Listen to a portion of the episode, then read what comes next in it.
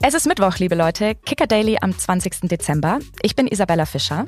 Heute Abend dürfen wir nochmal die Bundesliga genießen, bevor es für die Fußballer dann in die wohlverdiente Weihnachtspause geht. Bevor sich mein lieber Kollege Matthias Dersch allerdings ausruhen kann, dauert es noch ein bisschen. Er ist heute mein Two-in-One, Host und Experte zugleich, denn wir sprechen wieder über den BVB. Herr Matthias, wie ist die Stimmung heute? Wie sehr sehnst du eigentlich jetzt eine Pause herbei? Ja, Isa, ähm, ich kann dir sagen, ich sehne die Pause sehr herbei. Ich befürchte nur, es wird noch ein wenig dauern, bis ich dann auch Pause machen kann. Aber bevor wir darüber sprechen, würde ich sagen, Isa, gucken wir erstmal auf die News des Tages. Eine steife Brise weht momentan Hansa Rostock entgegen und daran ist nicht die Ostsee schuld. Sportlich läuft es mit 17 Toren, 17 Punkten aus 17 Spielen und Rang 16, auch eher mies. Es sind die Fans, die Ärger machen. Mal wieder, muss man leider so sagen. Die Rostocker Fanszene fällt regelmäßig negativ auf. Jüngst musste das Duell gegen den FC Schalke 04 aufgrund Ausschreitungen zwischen beiden Fanlagern lange unterbrochen werden. Jetzt hat sich sogar die Landesregierung in Mecklenburg-Vorpommern eingeschaltet und kündigt Maßnahmen zur Eindämmung der Gewalt an. Die Vereinsführung muss zeitnah zur Aussprache und Aufarbeitung nach Schwerin in die Staatskanzlei. Sportministerin Stefanie Drese sagte, das Image des Vereins befindet sich auf einem besorgniserregenden Tiefpunkt. Alle Beteiligten des Vereins müssten sich von den vermeintlich gewaltbereiten Fangruppen distanzieren. Die Super League kommt weiter nicht zur Ruhe. Wir erinnern uns, vor einer Woche stürmte Faruk Kotscha, Präsident von Ankara Gücü, auf das Feld und schlug den Schiedsrichter brutal ins Gesicht. Er wurde inzwischen vom Verband auf Lebenszeit gesperrt. Die Liga pausierte daraufhin und wollte jetzt wieder durchstarten und zack wurde das nächste Spiel abgebrochen. Diesmal Istanbulspor gegen Trabzonspor. Istanbul-Sport-Präsident äh, Sarioglu forderte sein Team aus Verärgerung über den Schiedsrichter auf, den Platz zu verlassen. Kurz darauf hatte der nämlich äh, der Heimmannschaft einen vermeintlichen Elfmeter verweigert.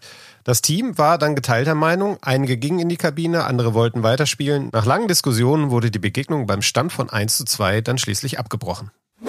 Der französische Nationalspieler Antoine Griezmann hat bei Atletico Madrid Clubgeschichte geschrieben. Mit einem Doppelpack beim 3 zu 3 der Colchoneros gegen den FC Getafe grünte er sich zum Rekordtorschützen des Vereins.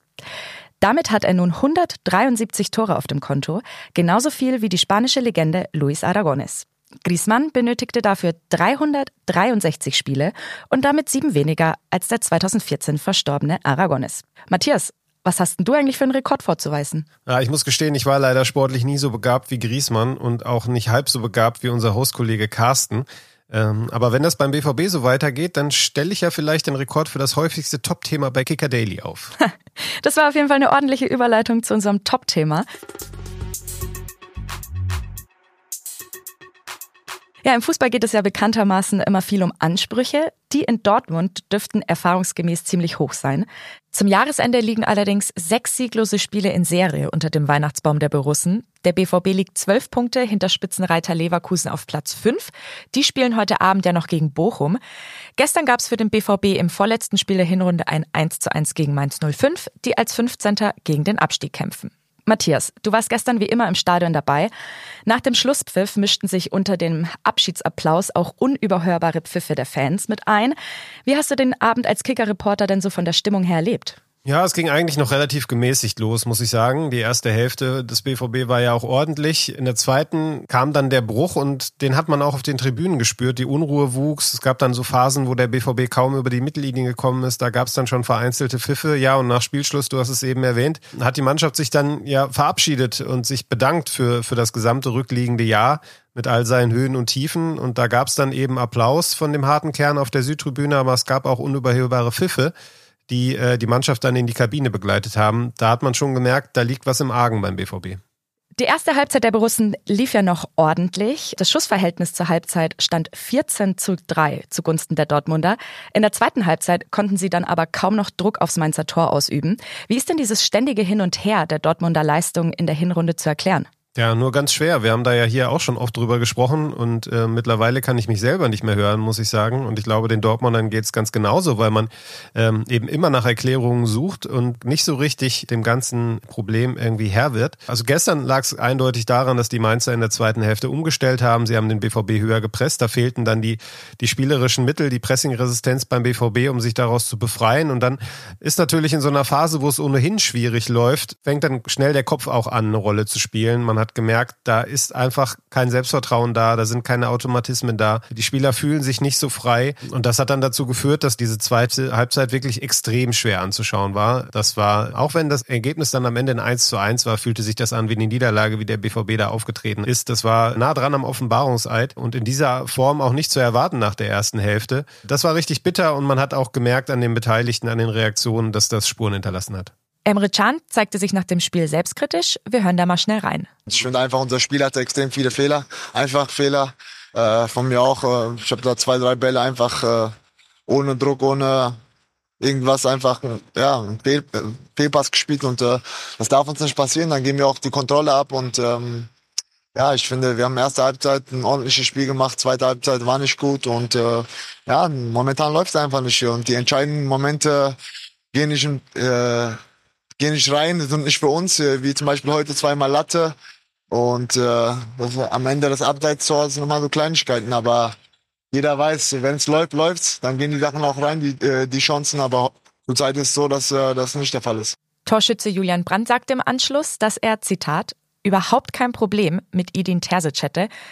Schön und gut, Matthias, aber wie dünn wird die Luft für ihn denn jetzt? Ist er der Einzige, der um seinen Job bangen muss? Zum einen glaube ich, dass menschlich das Problem mit Edin Terzic überhaupt nicht da ist. Ich nehme das Julian Brandt auch zum Beispiel voll ab, was er da sagt, dass er kein Problem mit ihm hat. Ähm, aber klar ist natürlich, wenn du die Ansprüche von Borussia Dortmund hast, äh, wenn du äh, national oben mit dabei sein möchtest, die haben ja auch gesagt, sie wollen um den Titel wieder mitspielen waren äh, diesmal etwas offensiver in ihrer Herangehensweise und dann stehst du äh, kurz vor dem Ende der Hinrunde mit einem deutlichen Rückstand auf Rang 4 da. Dann müssen sich die Verantwortlichen unbequeme Fragen stellen, müssen äh, ja auch unbequeme Wahrheiten aussprechen, glaube ich, in der Analyse. Und das wird jetzt geschehen in Dortmund. Äh, das ist angekündigt, dass es da dieses Treffen gibt mit, mit äh, Terzic, Kehl, äh, Clubboss Watzke und dem Berater Matthias Sammer. Wie das ausgeht, kann ich aktuell nicht sagen. Da ist aktuell alles offen. Es gibt mehrere Optionen und alle eint, dass sie nicht optimal sind. Also ähm, ich mag da im Moment weder ausschließen, dass keiner geht, noch dass beide gehen, noch dass jeweils einer von den beiden geht. Klar ist,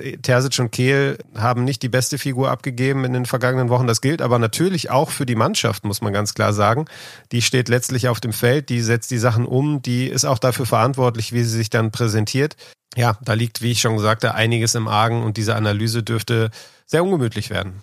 Sebastian Aller musste nach nur 20 Minuten nach seiner Einwechslung verletzt vom Platz. Der BVB spielte also die letzten Minuten zu zehnt. Nach dem Spiel hieß es, er hat sich am Sprunggelenk verletzt. Weißt du denn da schon mehr? Ist sein Einsatz beim Afrika Cup für die Elfenbeinküste etwa in Gefahr? Ja, da kann ich leider noch nicht viel mehr zu sagen. Also Edin Terzic hat gestern nach der Partie gesagt, dass der äh, das Sprunggelenk bandagiert war gekühlt wurde, dass es ein bisschen dick geworden ist. Das ist erstmal kein gutes Zeichen. Ob es dann wirklich für den Afrika Cup reicht, wird man sehen. Ich denke, eine gewisse Chance besteht noch. Aber Alea ist vielleicht auch ja so ein bisschen sinnbildlich für das, was bei Dortmund im Moment in den letzten Monaten passiert ist.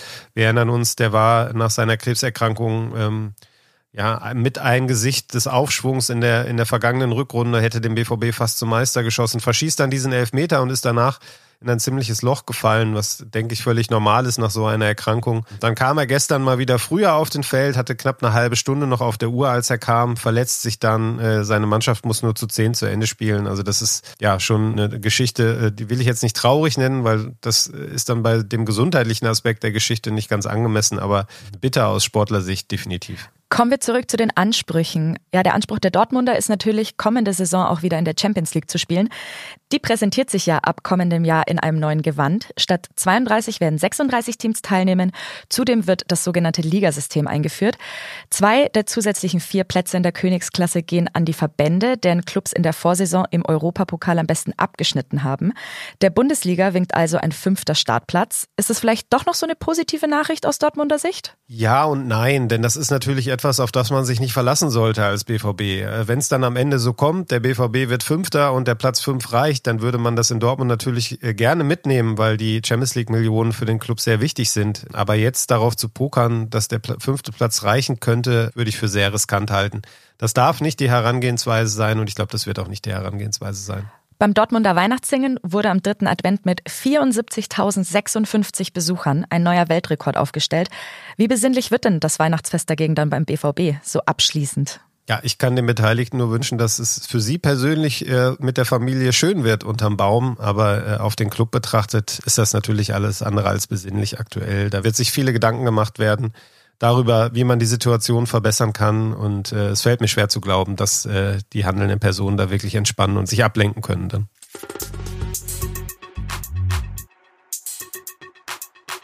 Die Bundesliga geht jetzt in die Winterpause. Die Premier League dagegen spielt wie immer an Weihnachten. Und auch beim Football gibt es keine Pause zum Ausruhen.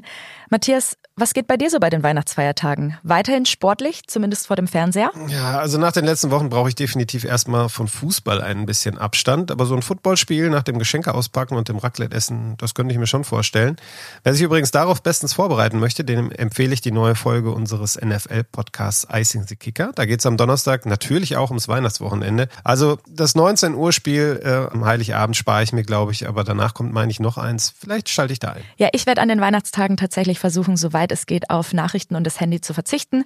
Das Hirn muss auch mal gelüftet werden und dann geht es ja ab Januar auch wieder voll los. Ja, kann ich total verstehen. Den Ansatz, äh, der ist, glaube ich, auch relativ gesund. Ich muss gestehen, so ganz ohne äh, kann ich dann doch nicht leben. Die Kicker-App wird bei mir auch im Urlaub immer regelmäßig gecheckt. Was, sagen wir mal, finden nicht alle immer gut in der Familie.